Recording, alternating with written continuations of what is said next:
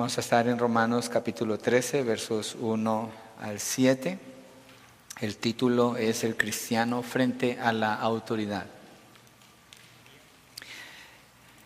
Y vamos a ver la relación del creyente con las autoridades establecidas por Dios. Y esto debe animarnos para vivir como ciudadanos íntegros y ejemplares, como un acto de obediencia a nuestro Dios. Y lo vamos a hacer en cuatro Vamos a ver cuatro razones por las que el creyente debe someterse a las autoridades. Cuatro razones por las que el creyente debe someterse a las autoridades. La primera es por una razón divina, la segunda es porque restringe el mal, la tercera es por razón de la conciencia y la cuarta es por una razón civil. Entonces, cuatro razones que el texto nos da para someternos a las autoridades. El primer punto lo vamos a ver enseguida, pero leamos el texto en Romanos 13, del 1 al 7. Dice así el apóstol Pablo, sométase toda persona a las autoridades que gobiernan, porque no hay autoridad sino de Dios, y las que existen por Dios son constituidas. Por tanto, el que resiste a la autoridad, al ordenado por Dios, se ha opuesto, y los que se han opuesto recibirán condenación sobre sí mismos. Porque los gobernantes no son motivo de temor para los de buena conducta, sino para el que hace el mal Deseas, pues, no temer a la autoridad, haz lo bueno y tendrás elogios de ella, pues es para ti un ministro de Dios para bien. Pero si haces lo malo, teme, porque no en vano lleva la espada, pues es ministro de Dios un vengador que castiga al que practica lo malo. Por tanto, es necesario someterse no solo por razón del castigo, sino también por causa de la conciencia pues por esto también ustedes pagan impuestos, porque los gobernantes son servidores de Dios, dedicados precisamente a esto. Paguen a todos lo que deban, al que impuesto, impuesto, al que tributo, tributo, al que temor, temor, al que honor, honor. El contexto en que fueron escritas estas palabras es en el siglo I, obviamente, a la iglesia que está en Roma, bajo el gobierno del Imperio Romano, un gobierno conocido por su brutalidad con sus enemigos y por sus leyes estrictas que dominaban a todo el mundo conocido en ese entonces. Y esta iglesia está en la capital del imperio, allí en Roma. ¿sí? Y los primeros creyentes, los que reciben esta carta, se enfrentan al desafío de vivir bajo este gobierno, mientras mantienen su lealtad al Señor Jesucristo. Y el imperio romano, con sus leyes estrictas y su estructura jerárquica, apuntaba también al culto al emperador, era parte de las leyes de ellos allí. Entonces, bajo esas circunstancias, era crucial que Pablo abordara cómo los cristianos debían relacionarse con las autoridades gobernantes. Comentaristas como Juan Calvino cuando comentan acerca de este texto. Es un texto muy disputado por los comentaristas, si se refiere a las autoridades espirituales o se refiere a las autoridades civiles. Pero el contexto, cuando lo miramos, habla de las autoridades civiles, de eso es que está hablando, el gobierno que Dios ha establecido aquí en la tierra. Y se cree que Juan Calvino, siguiendo las indicaciones de textos como este y otros en Génova, él estableció un tipo de gobierno que fue tomado eventualmente como el modelo para los sistemas de gobierno democrático en todo el mundo. Eh, lo que tenemos hoy en día, un presidente, una Corte Suprema, em, gobernadores, alcaldes, se deriva del pensamiento de Juan Calvino, muchos creen eso. Un hombre muy inteligente, uno de los hombres más inteligentes que usted pueda estudiar, se llama Juan Calvino. Él sistematizó la teología, la doctrina, Dios lo usó mucho. Entonces, em, vamos a mirar el primer punto. El cristiano se somete a las autoridades por una razón divina. Y eso está en los versos 1 al 2, donde dice, sométase toda persona a las autoridades que gobiernan, porque no hay autoridad sino de Dios, y las que existen por Dios son constituidas. Por tanto, al que resiste la autoridad al ordenado por Dios sea opuesto, y a los que se han opuesto recibirán condenación sobre sí mismos. Usted dirá tal vez, bueno, yo soy un buen ciudadano, ¿para qué estudiar esto si yo creo que estoy bien? Pero cuando miramos el orden de Dios y algunos de nuestros comportamientos, creo que hay espacio para corregir y quiero que lo mire así, con espacio para corregir. Pablo está dando una orden aquí y la orden es sométanse, someterse de ser obedientes. Someterse es estar bajo una autoridad, es sencilla la palabra. Y en este caso dice que toda persona esté sometida, lo que indica que este es el orden de Dios para todas las personas en la tierra, aunque Pablo lo está escribiendo para la iglesia. Pero esto es lo que Dios espera de todas las personas en el planeta Tierra, obviamente. Los cristianos son los que tienen la oportunidad de obedecerlo porque obedecen a Dios. Y los sistemas de gobierno, como fueron establecidos por Dios, son los que mantienen el orden en la sociedad. Los necesitamos. ¿Sí? Y hay varios niveles de protección que Dios ha dado a la sociedad. Hay cuatro niveles que yo identifico que son el gobierno, las autoridades como la policía, la iglesia y el hogar. Y si usted piensa en lo que está sucediendo en el mundo, Satanás ataca, ataca estos cuatro niveles. El gobierno, obviamente, pensando en Estados Unidos, ha sido atacado y ha sido torcido bastante. Es más, vimos problemas con las elecciones del 2022, cosa que en Estados Unidos nunca había sucedido. O 2020, estoy confundiendo las fechas ahora. El caso es que eh, eso ya ha sido atacado, ha sido minado. Las autoridades como la policía, si usted se fija, son objeto de ataque y persecución, así lo veo yo, como las multitudes quieren tratarlos a ellos. Muchos jóvenes, jovencitos, yo he escuchado, no todos los jóvenes, por favor no me malentiendan, hablan de ellos como, como puercos o cerdos, usan esos términos despectivos contra la autoridad. Entonces, socialmente se ha atacado, se ha minado esa autoridad. El hogar ha sido atacado también para, por Satanás, es otro de los medios para proteger a la sociedad cuando se ha impulsado el pensamiento de formar hogares fuera del matrimonio, del adulterio, se celebran las películas en las movies, los que la gente sigue como celebridades son el ejemplo. Tenemos el problema de la homosexualidad, donde a las personas se les enseña que puede escoger ser lo que quiera y no lo que Dios ha establecido. Entonces, en todo sentido, hay un ataque contra todo lo que indica mantener una sociedad en orden. Y la intención del diablo es destruir lo que Dios le ha dado a la humanidad y ha avanzado mucho. Entonces necesitamos prestar atención a este texto en la parte que nos corresponde a nosotros con las autoridades, porque el mundo se mueve en rebeldía contra todas las capas de, protección que Dios le ha dado a la misma sociedad. Entonces, eso se manifiesta, por ejemplo, cuando vemos las huelgas demandando mejores leyes o mejor pago de salario, pero huelgas no hechas dentro de lo que la ley provee, sino huelgas para destruir, para quemar, para dañar las propiedades de otras personas, y hemos visto que nuestro gobierno lo celebró por un tiempo aquí dio permiso para que eso se hiciera mientras querían recluir a las personas en sus casas, a las iglesias para que no se reunieran, mientras habían montones de gente juntos en las calles destruyendo las propiedades de otros. Entonces, es muy al día lo que estamos estudiando aquí. Aunque fue escrito hace dos mil años, son los principios que gobiernan a la sociedad y necesitamos conocer de esto. Todo lo que es autoridad hoy en día es cuestionado en, todo sentido es un cuestionamiento. Los mismos gobernantes entre ellos se atacan hablando de una manera que nunca se había escuchado, por lo menos no en este país. Entonces necesitamos a las autoridades, aunque las autoridades estén portando mal, las necesitamos, porque en general traen protección y orden a la sociedad. Sin las autoridades sería algo caótico y destructivo. Entonces necesitamos prestar atención al, consejo del apóstol Pablo, las órdenes que el Señor nos da aquí.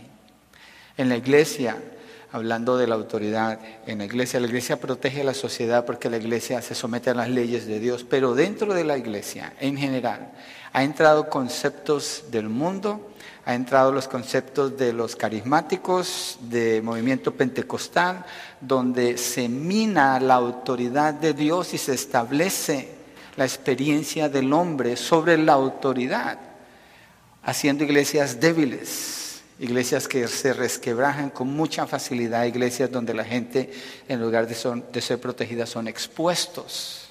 Hay muchas denominaciones que han abierto sus puertas a cambiar el gobierno que Dios ha establecido a la iglesia. Entonces tenemos un problema serio y nosotros podemos tomar parte en la solución o por lo menos ser luz en medio de tanta tiniebla. La iglesia es llamada a conocer y considerar que todo le pertenece a Dios. Ese es un principio de autoridad. Estamos viviendo en la creación de quién. Piensen esto. ¿De quién es esta creación? Es de Dios. Esta creación es sostenida por Dios, ha sido puesta por Dios, ha sido establecida por Él. Necesitamos considerar esto. Y Él fue el que estableció el orden de las cosas entre ellas y el orden con que rige la sociedad. Piensen esto, imagínense. Dios estableció leyes físicas para sostener la creación. Por ejemplo, la ley de la gravedad. Si yo dejo caer este lápiz, va a caer al suelo. La ley de la gravedad lo baja. ¿sí? Pero en el pensamiento que la gente tiene hoy en día, si esas leyes dependieran de nuestra opinión o de nuestros deseos, hubiéramos sido destruidos hace mucho tiempo, no hubiera creación. Qué bueno que no dependen de nosotros, dependen de Dios, completamente de Dios. Dios gobierna el universo y ha establecido leyes. Y para gobernar a la sociedad ha establecido gobiernos que dan leyes para proteger a a la sociedad. Ahora mismo, este es un comentario allí lo que está haciendo el mundo, los gobiernos mundiales a nivel mundial, están creando intencionalmente una crisis con los alimentos, con la comida, para que haya poca comida en el mundo, diciendo que por la razón de comer animales, eso está cambiando la temperatura del planeta. Usted diría, ¿what? Sí, es lo que está pasando. En Holanda hay muchos farms que ya los están cerrando y el plan es cerrar por lo menos el 50% de los que tienen cultivos y que, cuidan animales. Eso va a cambiar la estructura del planeta. Entonces, estoy mencionando esto porque estamos en un mundo que no está obrando bien. Estamos en un mundo que aunque Dios le ha dado la capacidad de gobernar, está gobernando mal. Esa es la realidad. Yo no quiero negar eso. Y el texto, cuando usted lee el texto, Pablo dice, sométanse. ¿A cuál autoridad? ¿A una autoridad que lo hace bien? ¿A una autoridad que lo hace más o menos? ¿O a cuál autoridad? Pablo no menciona. Pablo no califica la autoridad. Yo la estoy calificando porque es la realidad que vivimos. Pero Pablo no califica la autoridad. Dice, sométase toda persona, un absoluto, a las autoridades que gobiernan a todas las autoridades. Entonces el principio que estamos encontrando aquí es una orden a someternos, a someternos a las autoridades establecidas por Dios para gobernar a la sociedad. Y su enfoque entonces no son las autoridades. Y yo a propósito hice un enfoque en las autoridades para demostrar que ese no es el enfoque de Pablo. El enfoque es la sumisión del creyente a las autoridades. Y al final él termina con la actitud frente a las autoridades en el último verso cuando lleguemos allá. Entonces el tiempo y el lugar de esta carta, que es en el siglo I, es enviado a esta iglesia en Roma, en la capital del imperio romano. Quiero comparar con lo que estamos viviendo hoy para que usted vea la eficacia de la palabra, la veracidad y la necesidad de cumplirla. En ese tiempo, mire el tiempo en que vivimos, por lo menos 30% de los habitantes de Roma eran esclavos, por lo menos 30%. Un esclavo era definido como una propiedad de alguien más y esa persona podía hacer como quisiera con ese esclavo. Lo podía castigar como quisiera o se podía deshacer de esa persona como quisiera, lo podía vender, lo podía intercambiar o le podían quitar a ese esclavo para pagar algún tipo de deuda. Estamos mal en nuestra sociedad, pero no estamos así, ¿cierto? ¿O estamos así? Tenemos muchas libertades, muchas libertades. Mas, sin embargo, a ellos Pablo les está diciendo, todas las personas sométanse a las autoridades, a los que están gobernando. Por tanto, transportándolo al tiempo de hoy, obviamente que nosotros lo podemos hacer y si hubiéramos nacido en ese tiempo hubiéramos recibido la misma orden. No era un gobierno ejemplar, no era un gobierno justo en muchas formas, no. Pero el gobierno bajo el cual la iglesia se encuentra es al que se tiene que someter. Pablo bien pudo haber entrado en un análisis del gobierno y describir cuál partido era el apropiado apoyar, pero jamás hace tal cosa. Y hay un problema con la iglesia el día de hoy, hermano, se llama el cristianismo nacionalista. Ese es un problema, porque el cristianismo nacionalista promueve el ser un conservador como ser un cristiano y defender un partido político en particular, cuando la Biblia no lo hace. Pablo no lo hace. Este texto nos está dictando cómo nos relacionamos con las autoridades. No quiere decir que no se pueda opinar, pero no es una prioridad para la iglesia hacer eso. La prioridad para la iglesia es someterse, es someterse. En ninguna de las cartas el apóstol Pablo habla de los gobernantes en alguna manera para examinarlos a ellos. No existe eso. Esto nos muestra que la iglesia entonces tiene una función perfectamente definida aquí en la tierra y no tiene que ver con promover ni respaldar ningún tipo de gobierno. Más bien, es muy claro que lo que la iglesia tiene que hacer es anunciar el reino del Señor Jesucristo y anunciar al Rey de Reyes que es el Señor Jesucristo. La iglesia es fiel a Él. Mire, por, no obedecer este texto, muchas iglesias cuando fue la pandemia terminaron obedeciendo órdenes del gobierno, esto no es una contradicción, que Dios no les da espacio a ellos para meterse. Cuando Pablo habla de esto, está hablando de lo que es la esencia del gobierno. ¿Para qué es el gobierno? ¿Para qué sirve el gobierno? ¿Para qué sirven las autoridades? Para proteger a los ciudadanos, para defenderlos, para defender su autonomía. Para eso es pero no para decirles cómo van a vivir o cómo van a adorar a Dios. Cuando el gobierno se mete allí, eso es ilegítimo y la iglesia tiene que tomar una decisión, como los hermanos en Roma, cuando el gobierno les ordenaba que tenían que adorar al César. Ellos tenían que adorar al César. Podían adorar como quisiera. Ya en tus cuatro paredes haz lo que quieras, pero afuera tú tienes que adorar al César. Ellos se sometieron a todas las leyes, pero no a esa jamás. Entonces hay una distinción. No estamos hablando de una obediencia ciega. Hay un orden aquí y necesitamos estar claros en cuál es ese orden para saber cómo obedecer. Pablo vivió en ese tiempo y nunca predicó a ningún gobernante, predicó a Cristo. Y siento un hombre como judío que odiaba a los romanos, que odiaba al gobierno romano, que odiaba tener que pagar impuestos, odiaba estar bajo el dominio de otro gobierno que no fuera el de Dios. Cuando Dios lo salva, es un hombre que es ejemplar y él mismo está escribiendo estas palabras. Sométase a las autoridades que gobiernan. Y en Hechos, si usted lee Hechos después del capítulo 9 en adelante, la historia de Pablo sale muchas veces allí. Pablo no tiene conflicto con ningún gobierno.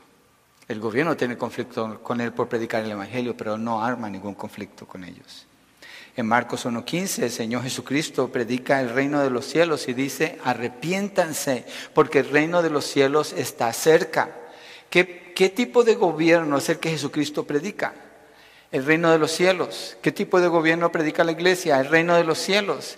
Y los gobiernos terrenales a eso nos sometemos por el orden que protege a la sociedad. Y sí tiene un nivel alto de protección todavía.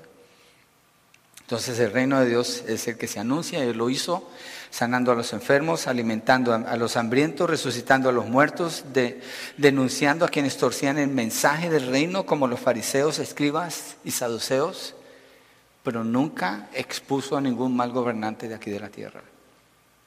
Nomás una vez contra Herodes dijo, díganle a ese zorro tales y tales cosas yo estoy haciendo. Porque Jesucristo está estableciendo, el gobierno no me dice a mí cómo presentar el reino de Cristo. Ese es un principio que nosotros tomamos para nosotros ahora.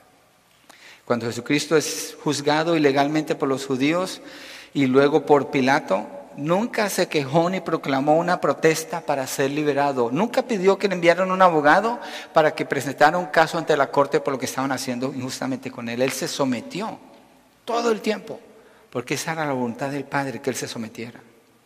Cuando fue crucificado jamás mencionó nada en relación con el gobierno. Se mantuvo proclamando el reino de Dios como orando por los que lo estaban matando, pidiendo perdón por los que lo estaban crucificando a él. Estuvo anunciando el reino de Dios.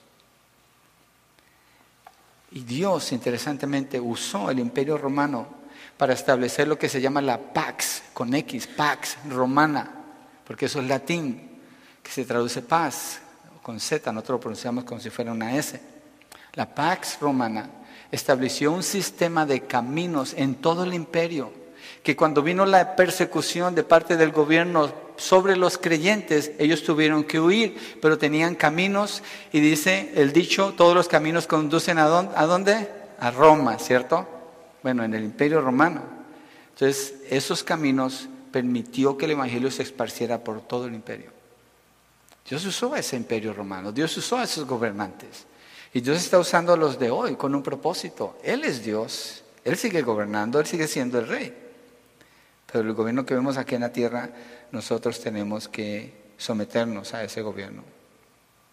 Así que Así como Cristo anunció el reino de Dios, la iglesia anuncia el reino de Dios, predicando el Evangelio, haciendo discípulos, bautizándolos en el nombre del Padre, del Hijo y del Espíritu Santo, la Trinidad Divina. Y si usted viviera en China, el gobierno de China le prohíbe, el comunismo es algo diabólico, igual el socialismo, son del diablo, porque están hechos para destruir a la sociedad, no para proteger a la sociedad. Solamente el gobierno de democracia es el único que es viable para sostener a una sociedad. Fuera de allí no hay. Fuera de allí no hay cuando uno analiza bíblicamente. Pero si usted viviera en un país donde es un gobierno comunista, bien establecido, a usted se le prohíbe predicar el Evangelio. Pero China es uno de los países donde, donde la iglesia ha crecido más en todo el mundo. ¿Por qué? Porque la iglesia no depende del gobierno local para hacer lo que Dios en su gobierno universal le ha dicho que haga. Jesucristo dijo, toda autoridad me ha sido dada en el cielo y en la tierra, por tanto vayan y hagan discípulos. Ah, pero es que usted no sabe el gobierno que vivimos, vayan y hagan discípulos. Ah, pero es que usted no sabe el tipo de alcalde que nos tocó, vayan y hagan discípulos. El gobierno local no tiene que ver con la función de la iglesia. Más bien la iglesia tiene que ver en su relación con el gobierno local para ser buenos ciudadanos, ciudadanos y ejemplares en la manera como se vive aquí en una sociedad donde nos necesitamos unos a otros. Entonces, en la relación con las autoridades tenemos una tarea completamente definida y es someternos a las autoridades que gobiernan. Someternos a las autoridades que gobiernan. Por eso usted nunca, nunca, espero que nunca, porque obviamente un día me voy a morir yo, y si la iglesia sigue, pues que nunca haya un político en este púlpito, jamás, promoviendo ningún tipo de agenda, no sea la que sea. Que nunca haya lugar a personas que a veces han llamado diciendo, nosotros queremos ayudarle a su iglesia. ¿Con qué? Les queremos enseñar cómo manejar su dinero. De veras, ¿cuál es la agenda detrás de eso?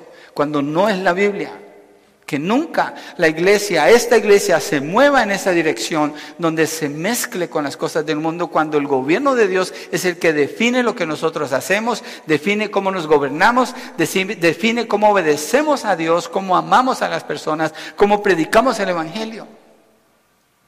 Pero un gobierno aquí terrenal ante el cual tenemos la obligación de someternos, no de cambiarlo, pero someternos.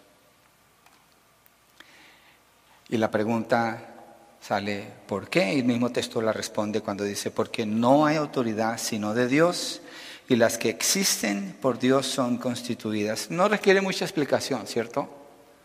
Es absoluto, no hay autoridad sino de Dios y las que existen por Dios son constituidas. ¿Qué significa cuando dice que por Dios son constituidas? Hay gente que piensa que, oh, Dios fue el que puso el presidente que tenemos ahora. No, usted y yo votamos Hicimos una elección. Cuando dice que no hay autoridad que no haya sido establecida por Dios, sino las que por Dios fueron constituidas, está hablando que Dios le dio al ser humano esa autoridad para que establezca esos gobiernos. Nosotros hacemos esa elección. Obviamente en su soberanía Dios permite quién está y quién no, porque el libro de Daniel así habla. Pero no es como que Dios, oh, le voy a poner este presidente aquí ahora, no. Normalmente esos gobernantes representan a las, a las personas que los eligen. Y el que hay ahora representa a esta nación, lo que es esta nación ahora, porque la mayoría votaron así, aparentemente. Bueno, no me meter mucho ahí. Cuando Jesús fue juzgado por Pilato, le dijo, ninguna autoridad tuvieras si no te fuera dada de lo alto. ¿Cuál autoridad hubiera tenido Pilato sobre Jesús? Cero, nada. Jesucristo se somete a la autoridad de Pilato porque reconoce que la autoridad de Dios le ha concedido a él ser el gobernador en ese tiempo, en ese lugar. Y él vivió, Jesús vivió y murió sometido a las autoridades. Fue ejecutado por soldados romanos, ese es el gobierno local, que fue como, y fue como, la oveja, como una oveja al matadero, dice la palabra. Entonces no existe en la tierra ni un solo gobierno, ni un solo gobernante que no haya sido constituido por Dios. Dios les ha concedido ese tipo de autoridad a ellos. Y así es la manera como el creyente tiene que mirar a los gobernantes, a todos, a todos. Si no lo hacemos así, terminamos arrastrados por un mundo que se revela contra todo. Y esto aplica en el hogar, esto aplica en el matrimonio, esto aplica en las escuelas. Algo que yo he hablado con mis hijos cuando estaban en high school era, cuida tu corazón en relación con el maestro que tienes en esa clase donde no te gusta ir. Cuida mucho tu corazón porque esa es autoridad sobre ti. Y si no cuidas tu corazón, te va a ir mal. Te va a ir mal. Es inevitable. Entonces hay que cuidar el corazón porque hay autoridades establecidas por Dios. A veces se desea que sea otra persona, pero eso le corresponde a Dios. Entonces, ¿qué pasa? Verso 2. Por tanto, el que resiste a la autoridad una pausa allí. Entonces hay gente que resiste a la autoridad. Hay gente en la iglesia que resiste a la autoridad. Pablo está diciendo, el que resiste a la autoridad, a lo ordenado por Dios, se ha opuesto. Una persona que se resiste a la autoridad, a lo ordenado por Dios, se ha opuesto. Y los que se han opuesto recibirán condenación sobre sí mismos. Hay personas que se la pasan pagando tickets que la policía les da. Son personas que se resisten a la autoridad, son rebeldes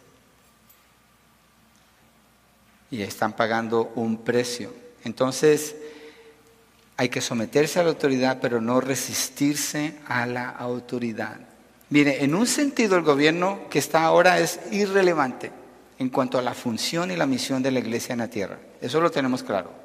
No dependemos del gobierno para hacer lo que nosotros hacemos. Dependemos del gobierno para vivir en la sociedad donde vivimos. El plan de Dios y sus promesas, Él las va a cumplir no importa el gobierno que esté. Usted lee Apocalipsis y se da cuenta de los tipos de gobiernos que van a haber entonces, y Dios cumple todas sus promesas. Por eso la iglesia debe estar sometida al gobierno civil, porque no le afecta en su función como iglesia para anunciar el reino de Dios, a menos que el gobierno le quiera decir, no pueden cantar, no pueden hacer esto. Imagínense, no pueden cantar. ¿Y la iglesia va a obedecer eso? ¿Le servimos a Cristo o le servimos a un gobierno local? Como iglesia no podemos, no podemos obedecer a un gobierno local. Tenemos que estar definidos en eso. Entonces, en lo que tiene que ver con el orden en la comunidad, sí, porque Dios así lo dispuso. Una ilustración de resistirse a la autoridad. No me gusta usar pastores como ejemplo, pero voy a usar a este como ejemplo. No lo conozco, pero vi un video donde esta persona saca queriendo atacar a la policía. Dice, estos policías arrestaron a un pastor que estaba echándole agua al jardín de uno de sus feligreses que estaba enfermo. Y uno ve el título y dice, estos policías, pero usted mira el video y lo que está sucediendo es que este pastor se fue a la casa de uno de sus feligreses porque sabía que estaba enfermo y le está regando el, el pasto y está haciendo algo con las plantas. Un vecino que no conoce a este pastor llama a la policía y le dice, mira, alguien está en la casa de mi vecino y está haciendo cosas allí. La policía viene con esa información y le dicen a él, hey, salte de allí, vente para acá, queremos hablar contigo. La respuesta de este pastor es, no, ¿por qué? Yo puedo hacer esto, yo tengo libertad. Eso es oponerse a la autoridad. Y lo esposaron, digo yo, qué bueno, y que lo tengan unos dos, tres días allá para que aprenda, porque él debería ser ejemplo de lo que es someterse a las autoridades. El hecho de estar haciendo algo bien por otra persona no me da libertad para sobrepasar a mis autoridades, en ninguna manera. Y él hizo eso, se resistió a la autoridad y le fue mal, porque se lo llevaron preso. Eso es ser un rebelde a la autoridad. Eso es ser. Ahora miremos un contraste. El rey David frente al rey Saúl. David no era rey todavía, pero Dios ya lo había ungido a él como rey. Saúl empezó a odiar a David y empezó a perseguirlo y lo quería matar. Y en una de esas partes, en Segunda de Crónicas, cuando lo está persiguiendo, Primera de Crónicas, Saúl está huyendo, está en una cueva. Y en la cueva donde Saúl está con sus hombres, Saúl llega a dormir allí. Y se duerme. Y David viene y uno de sus compañeros dice, ahí está, mátalo. Y David dice, que no me atreva jamás a tocar al ungido de Jehová, que es un término muy mal usado en el pentecostalismo, bien retorcido por cierto. David está hablando de entender y respetar lo que es la autoridad establecida por Dios, que en ese momento es Saúl. Y él corta la punta de su manto y se va, como una evidencia del que estuvo allí, que no lo mató, pero David tiene, empieza a tener una dificultad, porque dice, corté el manto, pero es que él es el rey. Y David decide no irse contra el rey. Respeta la autoridad que Dios le ha dado al rey y él entiende que si un día va a ser quitado, Dios es el que lo va a quitar, pero no él. No él. Entonces, esto nos indica que el creyente no debe rebelarse contra las autoridades, debe someterse a las autoridades, porque si las resiste, le va a ir mal. Hay algunos creyentes que se toman esas libertades, como el ejemplo de ese pastor que es completamente errado, es desobediencia a Dios. Obviamente Dios no va a hacer nada por él ahí. Dios estableció las autoridades civiles para proteger, mire, esto es importantísimo, Dios estableció las autoridades civiles para proteger y guardar el orden en la sociedad. Para eso Dios estableció las autoridades. Dios nunca estableció las autoridades para que le diera sistemas de salud al pueblo. Jamás. No es esa la tarea de un gobierno. Hay cosas que el gobierno hace hoy en día y la gente lo exige y lo pide porque socialismo así piensa, pero no son tarea del gobierno. No son. La autoridad del gobierno es para proteger a la sociedad, guardar el orden. El gobierno no tiene autoridad dentro del hogar. California está diciendo que ellos, los niños, son de ellos, del estado de California, y así quieren meterse. El gobierno no tiene esa autoridad. No tiene autoridad de la manera como una iglesia adora a Dios y conduce su propio gobierno interno. Las autoridades que gobiernan tienen su función y el creyente es llamado a someterse sin cuestionar en todos los asuntos civiles, pero sí puede desobedecer lo que está violando lo que es su conciencia y lo que es su acción delante de Dios. Hay una distinción allí, pero lo que es civil, el creyente tiene que ser el mejor ejemplo allí. Las autoridades tienen una función muy clara y el creyente es llamado a someterse sin cuestionar a las autoridades civiles. ¿Cómo debemos someternos? Al punto de ser el mejor ejemplo Mire, el creyente debe ser el mejor ejemplo de lo que es un buen ciudadano. Hay una lucha a veces. Yo no sé si para ustedes, pero hay una lucha para algunas personas que vienen de otros países a Estados Unidos y quieren vivir como si vivieran en sus países, deshonrando la ley en Estados Unidos y son, eh, resistiéndose a las autoridades civiles que hay aquí. Eso no está bien no está bien. De oponernos, nos estaríamos levantando contra quién? Contra Dios, es lo que Pablo dice. ¿Por qué se va a levantar contra Dios? Dice, y los que se han opuesto recibirán condenación sobre sí mismo. Cada persona, cuando se somete a las autoridades, se está sometiendo a la voluntad de Dios. La mayor parte del trabajo que las autoridades, autoridades hacen protegen a la sociedad y la mantienen unida. Miremos 1 Timoteo 2, del 1 al 2. Este es un tema no fácil de predicar, hermanos. No es fácil de predicar. Porque estoy tratando de no meterme en lo que es denunciar al gobierno. Lo tengo que hacer para hacer una distinción entre lo que es obedecer al gobierno por su parte que es y desobedecer al gobierno cuando ellos se meten en lo que no es su parte, en, en el sentido de la iglesia. Y lo hemos hecho, nosotros lo hemos hecho. No es que se me está ocurriendo aquí, lo hemos hecho. Hemos desobedecido al gobierno cuando nos querían obligar que todos tuviéramos máscaras aquí. Hemos desobedecido al gobierno cuando nos han dicho que no podemos cantar al Señor y hemos cantado al Señor. Hemos desobedecido al gobierno cuando nos ha dicho que no podemos reunirnos y nos hemos reunido aquí.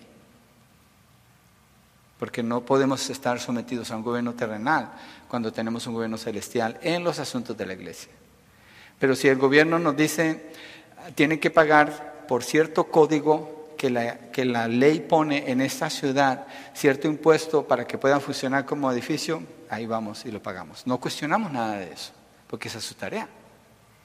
Esa es su tarea. Primera Timoteo 2, 1 a 2 dice, exhorto pues ante todo que se hagan plegarias, oraciones, peticiones y acciones de gracias por todos los hombres, por los reyes y por todos los que están en autoridad.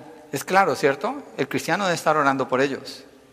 ¿Sí sabía eso? Me imagino que usted ora por ellos. Aquí en la iglesia el grupo de oración tiene un día específico que ora por los gobernantes. Tienen un día específico, están orando por ellos. Dice, se ora para que podamos vivir una vida tranquila y sosegada con toda piedad y dignidad, porque esto es bueno y agradable delante de Dios nuestro Salvador, el cual quiere que todos los hombres sean salvos y vengan al pleno conocimiento de la verdad. Entonces usted evalúe eso. ¿Usted habla más mal del gobierno que lo que ora por el gobierno? Porque hay un solo Dios y también un solo mediador entre Dios y los hombres, Cristo Jesús hombre, quien se dio a sí mismo en rescate por todos, testimonio dado a su debido tiempo, y para esto yo fui constituido predicador y apóstol, digo la verdad en Cristo, no miento, como maestro de los gentiles en fe y en verdad. Por tanto, quiero que en todo lugar los hombres estén levantando manos santas sin ira ni discusiones. Y Pablo cuando habla de la oración por el gobierno, no sé si usted lo notó, que lo leí un poquito rápido, está hablando de la salvación. Pegó la salvación con eso. El testimonio de obediencia a las autoridades es un testimonio que atrae a las personas a Cristo. El testimonio malo de resistir a las autoridades es un testimonio que aleja a las personas a Cristo. Mira ese cómo vive. Yo vivo mejor y hay gente que vive a veces mejor que algunos cristianos. Yo no digo que todos, que algunos, porque en general el cristiano da buen testimonio de esto. Entonces el fruto de la obediencia del creyente siempre es atraer a otros a la salvación. Imagínense, un cristiano que va y se le parquea y le bloquea el garaje a otra persona que tiene que salir. ¿Este es cristiano? Es que hubo una reunión, no había dónde parquearme. ¿Este es un cristiano? Why? ¿Por qué? La ley dice que no. No puedes bloquear. No puedes bloquear la entrada de tu vecino. No puedes. Entonces, ¿por qué resistirse a eso? Es resistirse a Dios. Dios es el que tiene control de todos los gobiernos y Él los usa con un propósito, aún el diablo es usado conforme a los propósitos de Dios. Cuanto más las autoridades que gobiernan. Nuestra esperanza entonces no está en el gobierno terrenal, sino en un reino eternal y perfecto donde reinará la paz, la prosperidad, la salud, la felicidad, la verdad y la justicia. Y eso no lo demandamos aquí y ahora.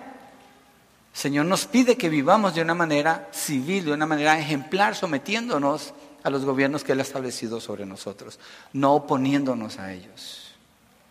Y lo podemos hacer cuando tenemos esperanza en el reinado milenial del Señor Jesús, cuando Él venga aquí a la tierra, se siente en el trono de David y reine por mil años y después el reinado eterno. Entonces, mientras esperamos su reino, vivimos como los mejores ciudadanos en la tierra porque nuestro testimonio traerá a las personas a la salvación. Yo soy un ciudadano americano. Nací en Colombia, pero soy un ciudadano americano. Mi obligación es defender a este país. Mi obligación es ver por la prosperidad de este país como ciudadano americano que soy. Yo no puedo tener mi corazón dividido, porque entonces no voy a poder honrar a Dios. Entonces me someto a las autoridades que Dios me ha dado en este país, donde Él me ha permitido ser ciudadano de este país. Y cuando voy a Colombia, me someto a las autoridades de allá. Y por un tiempo me estuve resistiendo a las autoridades de Colombia, ignorando que había una ley que no conocía. Una vez que conocí esa ley, dije, en, Colombia decimos, bruto, ¿cómo se me ocurrió? Desde entonces arreglé el documento que tenía que arreglar, que me exigían las autoridades de allá. Pero mientras estoy aquí, tengo que ser el mejor ciudadano aquí, el mejor ejemplo. Cuidado con esto, hermanos, porque a veces el nacionalismo le gana al hispano sobre las órdenes que Dios le da. Hay unas órdenes claras. ¿Dónde vive usted? Viva de acuerdo a la ley que Dios le ha dado allí. No quiera traer la ley de su país acá, ese no es el llamado que Dios nos ha dado. Usted vive de acuerdo como el país donde usted vive. Entonces tenemos una razón divina para hacer eso, porque no hay autoridad que no haya sido puesta de Dios. Y el que se opone a la autoridad, ¿se opone a quién? A Dios. ¿Puede usted más que Dios? ¿Alguien puede más? Tengo un billete de 500 que hace días que no lo ofrezco, no lo puedo regalar. Obviamente que no. Segundo, el cristiano se somete a las autoridades porque restringe el mal. La autoridad restringe el mal. Versos 3 y 4, porque los gobernantes no son motivo de temor para los de buena conducta, sino para el que hace el mal.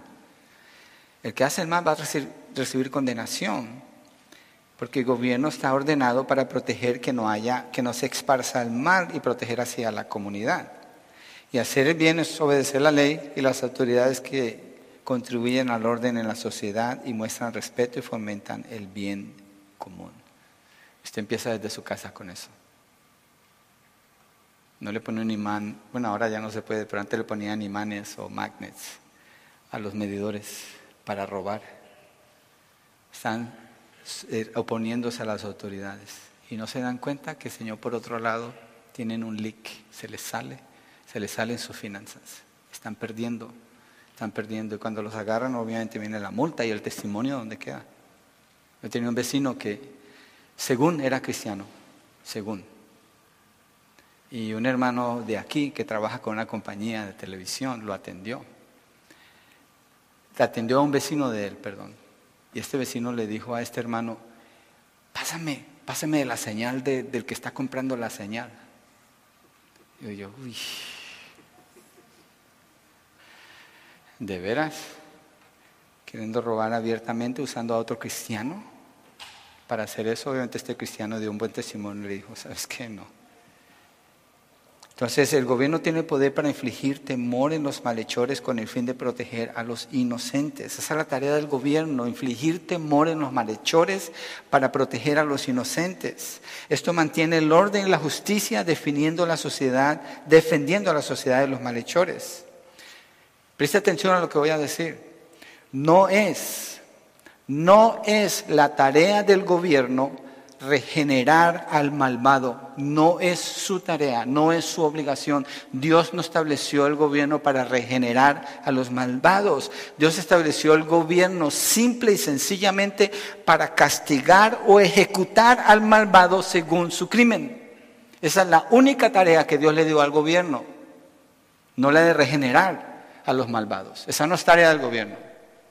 Todo lo que han metido ahora a las cárceles, a las prisiones, eso va en contra del propósito de Dios y por eso simplemente se van billones y billones de dólares y nada pasa. Porque no se está haciendo lo que se tiene que hacer. Mire Eclesiastés 8:11 para demostrarle este principio. Eclesiastés 8:11. Interesante hablar de estos temas, ¿eh? Interesante porque hay tantas ideas preconcebidas. Vivimos en un ambiente tan torcido en cuanto a lo que es bueno y a lo bueno se le llama malo y a lo malo se le llama bueno y a lo que no se hace que es malo se demanda que se haga cuando Dios no lo estableció así. Obviamente la iglesia no participa así. Eso son cosas del mundo. Eclesiastés 8:11, porque la sentencia contra una mala obra no se ejecuta enseguida, el corazón de los hijos de los hombres está en ellos entregado enteramente a hacer el mal. ¿Qué está diciendo aquí? No ejecutan a los criminales cuando los tienen que ejecutar. Los tienen allí, los alimentan, los cuidan, tienen mejor educación, tienen mejor salud, tienen mejor atención que los que están afuera, cuando deberían estar muertos los que son homicidas, de acuerdo a Génesis capítulo 9. La persona que le quita la vida a otra persona perdió en ese momento el derecho a vivir. Dios lo estableció así. Y hay países donde sí lo hacen, como en Singapur. Y usted vaya, usted va a ver que el crimen es mínimo, porque el gobierno está haciendo lo que está supuesto a hacer, las autoridades están haciendo lo que están supuesto a hacer. Nosotros vivimos en una sociedad donde no es así y se promueve y se lucha por lo que no es la tarea del gobierno. Pero aún así, la palabra dice que nos sometamos. Yo nomás quiero presentarle lo que es, en qué consiste un gobierno analizándolo bíblicamente, porque muchos no tienen ese concepto definido. Y pueden estar votando por leyes que están muy equivocadas. Me sorprende cada vez que pasa el tiempo de las leyes. Digo, otra vez, otra vez más impuestos. ¿Por qué la gente no se da cuenta de esto? Porque no leen, porque no entienden, porque no piensan de acuerdo a la palabra de Dios para analizar qué es lo que Dios nos ha dado, para obrar de una manera cristiana. Entonces cuando Pablo dice, sométase a toda autoridad, no está hablando de algo ciego. Él no está dando una orden ciega. Está dando algo con conocimiento, porque toda la Biblia lo contiene. Verso 3 de allí, Romanos 13, dice la segunda parte, deseas pues no temer a la autoridad, haz lo bueno y tendrás elogios de ella. Haga lo bueno, no tendrá problema con la ley. Cuando usted está manejando sobre el límite de la velocidad, ¿qué es lo que usted más mira? No es al frente, es atrás. Es atrás, no al frente. Porque está esperando cuando ve algo que se parezca a una patrulla para entonces bajar la velocidad. Bueno, sé yo si yo lo hago. Entonces, causa temor, porque acarrea un castigo. Entonces Pablo dice, deseas pues no temer a la autoridad, haz lo bueno y tendrás elogios de ella. Entonces la autoridad está para restringir el mal. Bien, en una ocasión hace años, un par de jóvenes entraron a mi casa corriendo, ¡bum! y salieron por el patio, ¡bum! Mi esposa estaba sola con los niños. Y había una turba de gente que venía detrás de esos muchachos. Pues ella cerró la puerta, laqueó, y lo que le dijeron, ni para qué mencionarlo. Pero era un problema que se causó allí. Un vecino vino y ayudó. Yo estaba en mi oficina y rápido me fui para la casa. Cuando llegué ya esa turba se había ido pero la policía había sido involucrada ya. Pues la policía fue involucrada contra nosotros. Mi casa había sido acusada de estar guardando personas que hicieron algo que no, no sabíamos qué era. El caso es que cuando vino el policía yo me paré afuera y lo esperé. ¿Por qué? Porque no tenía temor. Pero si yo hubiera estado haciendo algo malo, yo no lo espero afuera, yo me meto adentro y pues el que toque y si no me trae una orden del, del juez, no le voy a abrir la puerta y así hace el que se opone a la ley porque espera castigo y se resiste para no recibir ese castigo y aún demanda todavía, siendo que ha hecho mal. Cuando, cuando llegó el policía le expliqué, ¿sabes qué? Esos jóvenes me conocen porque soy pastor y han estado en mi iglesia. Y usaron mi, casa para protegerse y me alegro que así haya sido. Pero ellos no estaban allí cuando vino la turba. Yo no sé qué hicieron, pero aquí nosotros no estamos escondiendo nada ni a nadie. Y el policía se fue con la persona que estaba acusándonos a nosotros, porque no había nada que temer. Entonces, actúa bien y no tendrás castigo, dice la palabra. Actúa bien. Verso 4 dice, pues es para ti un ministro de Dios para bien. Y mire, la relación del creyente con la autoridad es en dos maneras. Si usted hace el bien, es autoridad, y es para todas las personas en realidad, es un ministro de Dios para bien. Pero si usted hace el mal, mire lo que dice la segunda parte del verso 4, pero si haces lo malo, teme, porque no en vano lleva la espada, pues es ministro de Dios, un vengador que castiga al que practica lo malo. Entonces, usted se relaciona con la autoridad como un ministro de parte de Dios para el bien o como un vengador que lleva un arma para castigar al que se porta mal. Y en realidad, los soldados, porque en ese entonces no había policía, cargaban la espada y no la llevaban de adorno. Y los policías hoy en mi opinión, deberían cargar la pistola y no de adorno y no con tanta restricción como la que tienen. Parece que los criminales tienen mayor protección que un, que un policía, que está arriesgando su vida todo el tiempo. Es, es al revés. Pero bueno, el punto es este. Sométase a las autoridades. Haga el bien y se va a relacionar con ellos como un ministro de Dios para el bien. Haga el mal y va a ser un vengador que viene contra usted y debe causar temor en su corazón. Y todos los criminales tienen un nivel de temor, aunque se las dan de listos, pero no lo son, no, mucho. Entonces, la razón por la que llevan la espada o el arma es porque representa autoridad. En Francia, hace unos años atrás, una persona entró y mató gente. ¿Y qué hicieron los policías? Yo no sé si ya lo cambiaron. Pero a mí se me hace lo más ridículo de todo el mundo que los policías en Francia no cargan pistola. Tiene el uniforme y qué? El malhechor no va a responder a un uniforme, el malhechor va a responder a una pistola. El malhechor no va a responder a buenas palabras, el malhechor, el malhechor, tiene que ser restringido, por eso la ley, las autoridades, es un vengador de parte de Dios para restringir el mal y proteger a la sociedad. Pero hoy en día la sociedad está más preocupada por el criminal que por la autoridad. La iglesia no. La iglesia no. La iglesia no puede aceptar eso. Hay un orden establecido por Dios. Y tenemos que relacionarnos correctamente, tener un concepto correcto de las autoridades y del gobierno si queremos honrar a Dios. De al contrario, lo estaríamos deshonrando. El orden está allí en la palabra. Entonces, hay que relacionarnos con las autoridades como ministros para bien no como, como los que van a vengar. Mire, segunda de Corintios 19, perdón, segunda de Crónicas 19, 6, para mirar un texto que afirma lo que Pablo está diciendo acerca de cuando las autoridades están gobernando, de parte de quien gobierna, porque ahí dice, ¿son ministros para bien o son vengadores de parte de Dios? Segunda de Crónicas 19, 6, dice el texto así. Y dijo a los jueces, estos, estos autoridades, miren lo que hacen, pues no juzgan en lugar de los hombres, sino en lugar del Señor que está con ustedes cuando hacen justicia. Ellos están juzgando en lugar del Señor, representando al Señor. Yo sé que hay personas que abusan de esa autoridad, de su autoridad. Yo sé que ese es un problema también. Pero nosotros los cristianos tenemos que tener cuidado cómo vemos la autoridad de parte de Dios. Nos sometemos a las autoridades porque es una razón, una razón divina y nos sometemos a las autoridades porque ellos restringen el mal. Ellos restringen el mal. Tercero, por razón a la conciencia, verso 5. Por tanto, es necesario someterse no solo por razón del castigo, sino también por causa de la conciencia. La realidad es esta. El inconverso, el impío, se relaciona con las autoridades como un verdugo en muchas ocasiones, porque no tiene temor de Dios, porque practica el mal. Eso describe a un incrédulo. El que se resiste a las autoridades es un incrédulo. Pero el creyente va más allá del temor en su relación con la autoridad.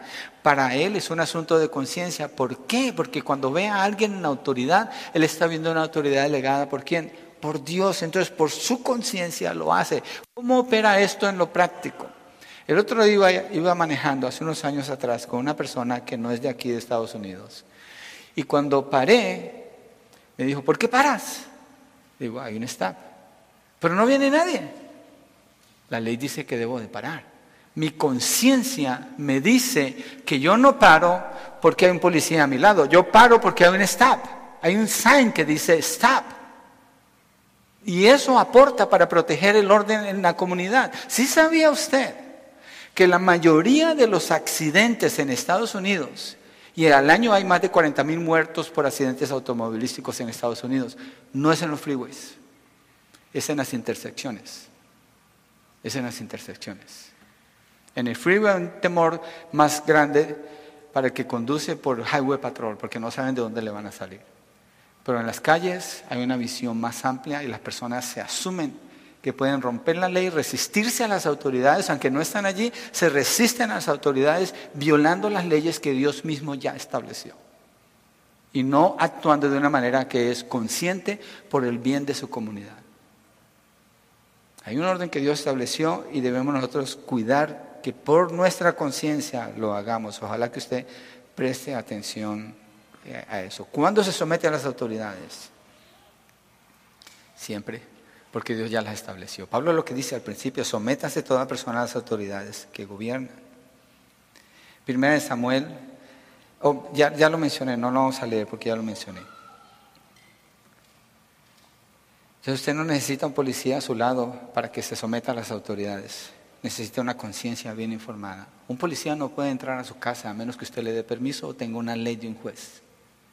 Pero cuando usted está en su casa hay leyes que usted guarda. Usted no usa una arma en su casa y la dispara en su casa. Eso va contra la ley. Usted no golpea a otra persona en su casa físicamente porque eso va contra la ley.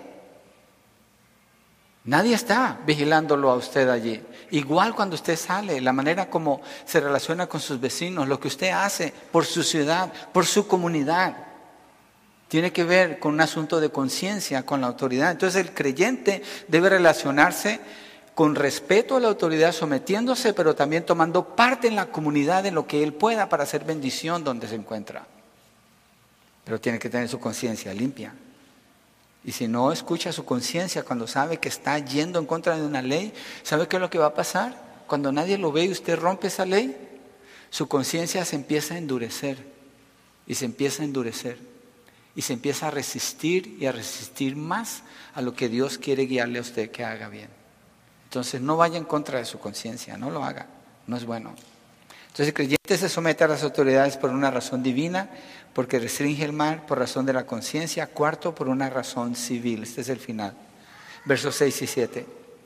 Pues por esto también ustedes pagan impuestos, porque los gobernantes son servidores de Dios dedicados precisamente a esto.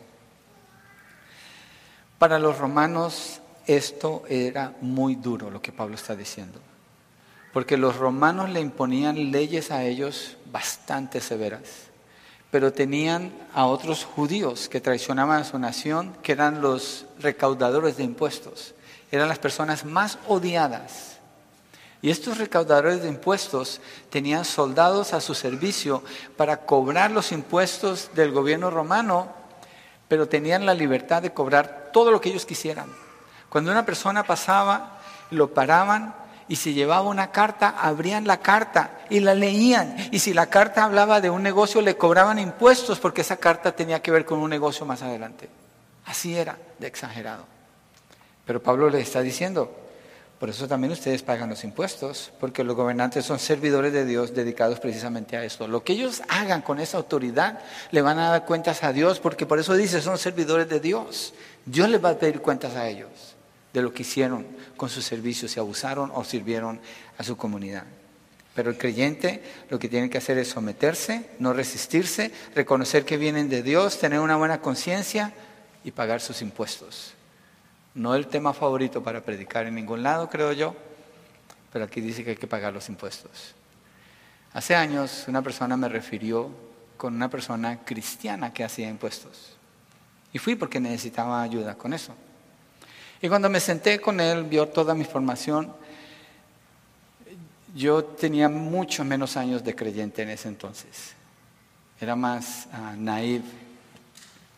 Y yo estaba bien contento de hablar con un cristiano que estaba haciendo mis impuestos. Y le dije, me imagino que los creyentes, porque él, él, hacía impuestos a muchos cristianos, me imagino que los creyentes aquí son un gran testimonio para la comunidad y tú lo puedes ver en la manera como pagan sus impuestos. Y me dijo, no, al contrario, no sabes cuántos mentirosos y ladrones que son cristianos vienen aquí para que le haga sus impuestos. Y es lo que son, los que no pagan sus impuestos son mentirosos y son ladrones, son tranzas y merecen ser castigados por la ley, porque se están oponiendo a la ley que Dios les ha dado. El IRS considera que en el 2000, olvido el año, pero los impuestos que se recogieron fueron 95 mil millones menos de lo que debió haberse recogido.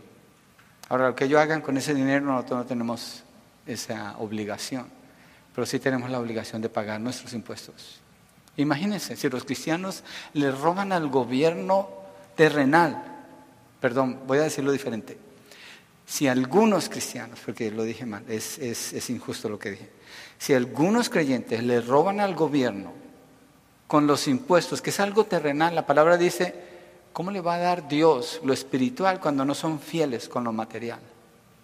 Pablo dice, pues por eso también ustedes pagan impuestos, porque los gobernantes son servidores de Dios. Dios estableció ese sistema para proteger a la sociedad y por eso pagamos impuestos. Y ellos están dedicados a eso, viven de eso. ¿Qué hacen con el dinero? Nosotros no tenemos entrada allí, pero sí tenemos una obligación con Dios. Y si usted no paga sus impuestos y miente, usted es un mentiroso es un ratero. La ley está contra usted su conciencia debe acusarle para que usted no haga eso. Es más, eso es considerado un caso de disciplina para sacar a una persona de la iglesia si no se arrepiente de hacerlo. Nadie los anda investigando, no se preocupe. Lo que estoy diciendo es lo que implicaría si algo así se llegara a descubrir. Es una autoridad establecida por Dios. Así que pague sus impuestos. Pablo lo hacía y quiero mostrarles un texto, un par de textos. En Malaquías 3.8, lo que Dios dice de esto ustedes van a decir, pero ese texto está hablando de diezmo. Bueno, vamos a ver de qué se trata Malaquías 3.8. Dios está hablando con el pueblo de Israel. Dice, ¿robará el hombre a Dios? El que está hablando es Dios. Pues ustedes me están robando. Pero dicen, ¿en qué te hemos robado? Y el Señor responde, en los diezmos y en las ofrendas. ¿Por qué es un texto que es de diezmos y ofrendas? Cuando estamos hablando de impuesto. Porque la nación de Israel tenía un gobierno teocrático, es decir, Dios era el gobernador de Israel. ¿Y cómo los gobernaba? Por medio de sacerdotes, por medio de los levitas, por medio de las personas que cuidaban el templo. Entonces Israel cuando pagaba el diezmo, por eso nosotros no enseñamos a diezmar. Si usted lo quiere hacer es cosa suya, pero eso es del Antiguo Testamento porque eso es impuesto. Dios estableció el diezmo como un impuesto sobre ellos. Y ellos están, hallaron la manera de robar en los impuestos. Y Dios dice, me están robando a mí. Traduzcámoslo ahora al tiempo de hoy. Nosotros no pagamos impuestos en la iglesia. Es, sería negar que estamos en el Nuevo Testamento. Sería negar la muerte de Cristo, enseñar eso. Porque eso es de la ley bajo la ley, los judíos así son gobernados por Dios y pagan ese impuesto para sostener el gobierno de ellos. Nosotros pagamos otro impuesto para sostener cuál gobierno? El gobierno de la sociedad. Esos son los impuestos que pagamos. ¿Quién estableció ese gobierno? Dios, porque no hay autoridad si no es establecida por Dios. Entonces, si no los pagamos, ¿a quién le estamos robando? Obviamente que a Dios. Primero el gobierno y ahí a Dios. Entonces, es relacional esto.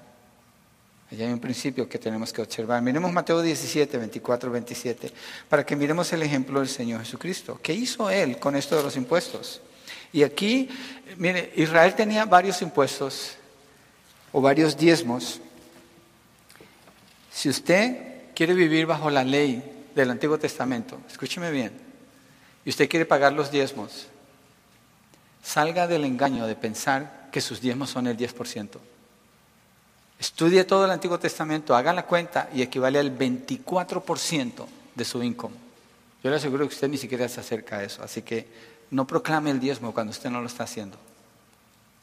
Y no le, robe, no le robe al gobierno ni a Dios cuando no está pagando sus impuestos, hay que pagarlos, tenemos que. En Mateo 17, 24, 27 le están cobrando un tipo de impuesto un tipo de diezmo que es un impuesto al Señor Jesucristo, dice Mateo 17, 24 27. Cuando llegaron a Capernaum, se acercaron a Pedro los que cobraban las dos dragmas del impuesto del templo, esto del diezmo, y dijeron, ¿no paga su maestro el impuesto del templo? Sí, contestó Pedro. Y cuando él llegó a casa, Jesús se le anticipó diciendo, ¿qué te parece, Simón? ¿De quiénes cobran tributos o impuestos los reyes de la tierra? ¿De sus hijos o de los extraños? De los extraños, respondió Pedro. Entonces los hijos están exentos, le dijo Jesús. Sin embargo, para que no los escandalicemos, ve al mar, echa el anzuelo y toma el pez, el primer pez que salga, y cuando le abras la boca hallarás un ciclo, tómalo y dáselo por mí y por ti. Y dice, pues así cualquiera paga impuestos, se lo puede sacar de un pez, pero el punto no es ese, el punto es que Jesucristo está sometiéndote, sometiéndose a los impuestos. Él no debería pagarlos, ¿por qué?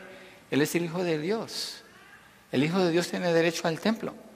Pero como no lo conocen, así no lo entienden, él para no ofenderlos está pagando el impuesto. Y le dice a Pedro, ve, saca la moneda y paga por ti y paga por mí. Pagó el impuesto. Miremos Mateo 22. Eh, eh, antes de seguir, una pausa ahí. Mateo 17, antes de movernos de allí. Los que están cobrando el impuesto, lo están cobrando para los que laboran en el templo.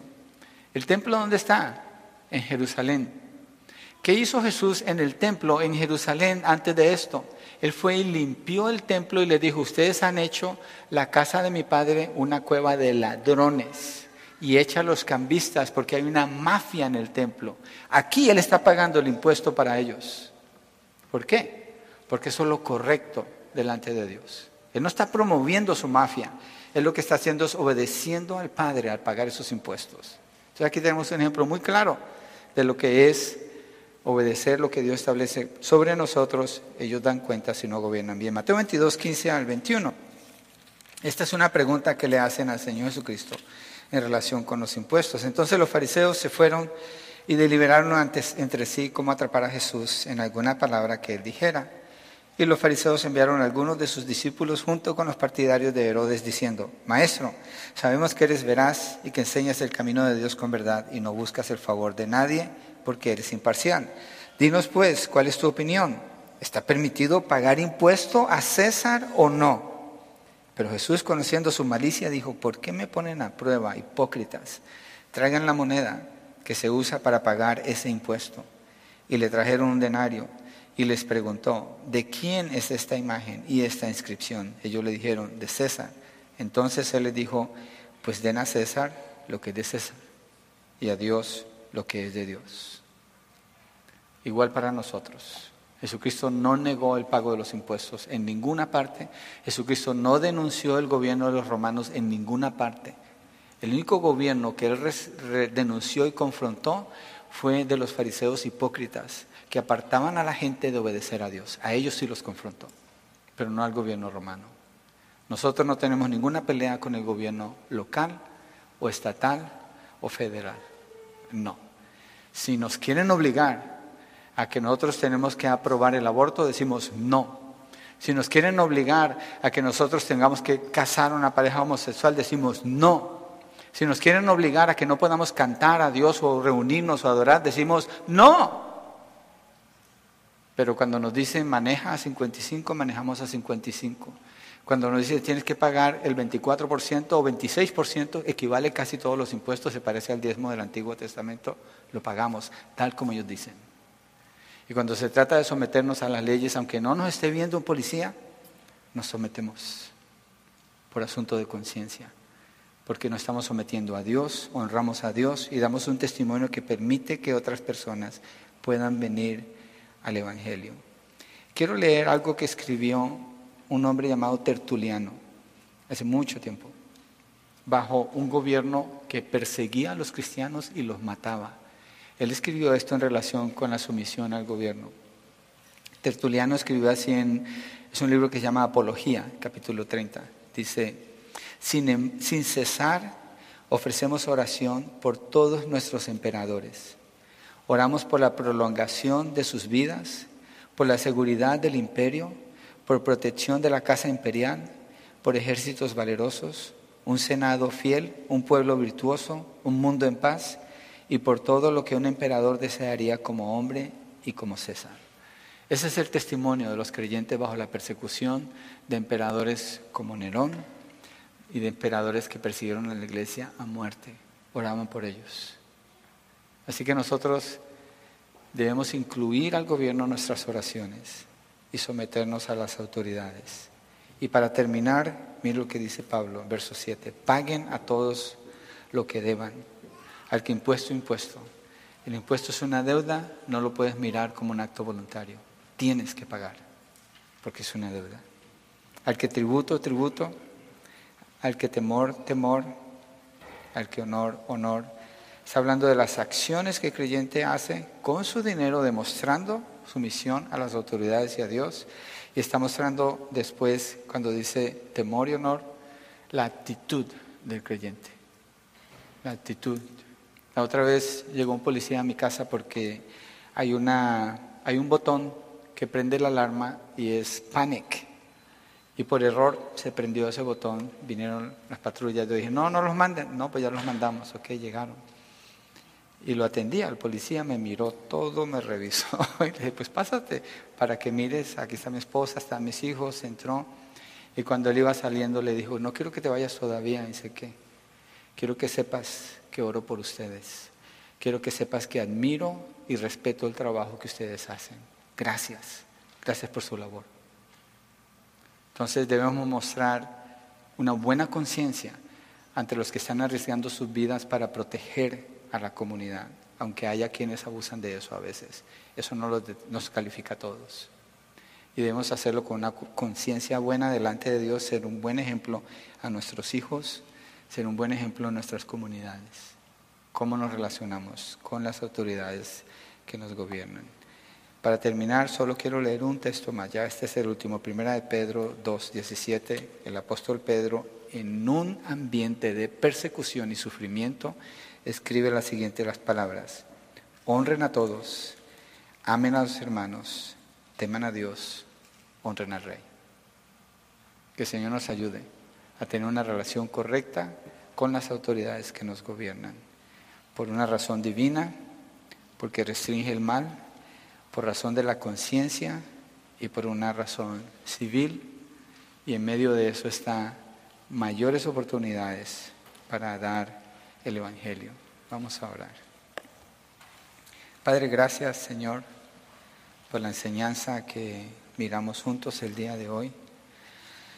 Yo ruego Señor que lo que nos hayas ayudado a entender lo podamos considerar, guardar como información veraz para nuestras conciencias, para saber cómo relacionarnos con las autoridades, para tener en cuenta que fueron establecidas por ti, Señor, y nosotros debemos respetar y verlas así como puestas por ti.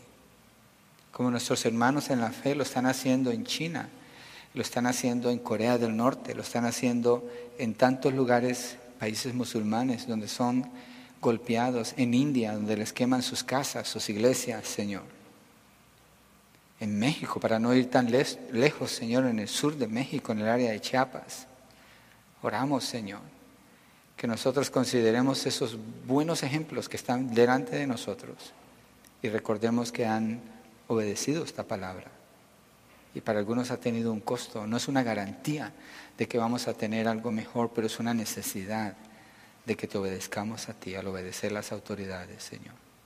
Y que sepamos distinguir cuándo es su tarea y cuando no lo es, Señor, para funcionar como iglesia de una manera que es honrosa para ti.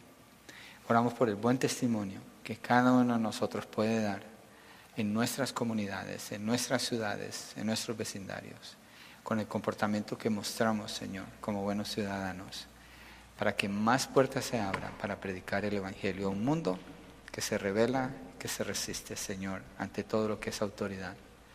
Gracias, Padre porque tú eres nuestra máxima autoridad, nuestro Rey, nuestro Señor, y con mira hacia ti, Señor, a tus promesas, queremos vivir con los mejores ciudadanos aquí en la tierra, aquí y ahora, Padre. En el nombre de Jesucristo. Amén. Amén.